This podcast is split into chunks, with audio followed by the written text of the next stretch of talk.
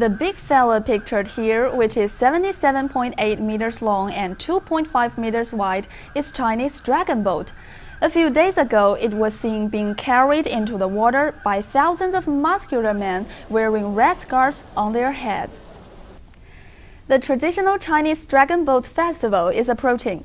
If you come to southern China at this time of year, you are able to take in many similar scenes and celebrations along the country's riverbanks. And you would also see some fierce dragon boat races here. If at first sight it seems like nothing more than a common racing boat, even though it features an exquisitely chiseled head and tail. But we should let you know that dragon boat means a lot more to Chinese people than other rowboats in a cultural sense. The legend said that in ancient China, people rowed a dragon boat to rescue a man named Qu Yuan.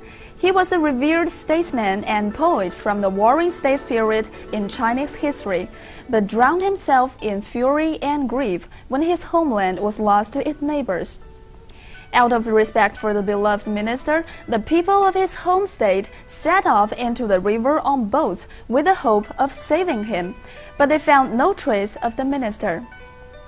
Later, the Dragon Boat Festival was held on the fifth day of the fifth month of the Chinese lunar calendar to commemorate Qu.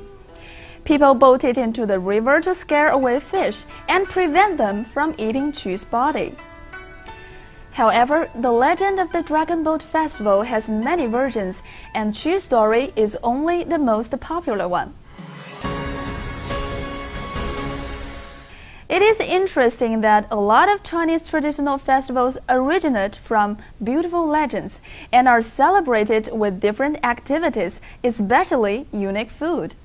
For example, people celebrating the Dragon Boat Festival wrap zongzi, a dim sum dish made of glutinous rice that's stuffed with dates or chestnuts and then wrapped in leaves.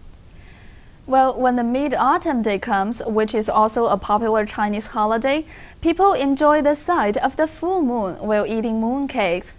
And during Spring Festival, people post couplets on doors and make dumplings. Those festivals constitute very important parts of Chinese culture.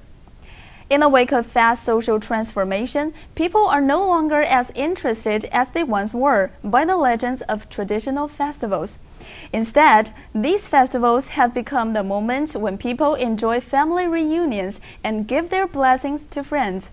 This is also a way for Chinese people to inherit traditional culture. In September 2009, UNESCO announced its inclusion of the Dragon Boat Festival on its Intangible Cultural Heritage list. Nowadays, some other countries in Asia also celebrate holidays similar to the Chinese Dragon Boat Festival, but with different names and traditions. And the dragon boat race in China has drawn more and more countries and regions to participate in. This intangible cultural heritage is a fortune for all of mankind, and the happiness it brings will be echoed for generations to come. Thank you for watching.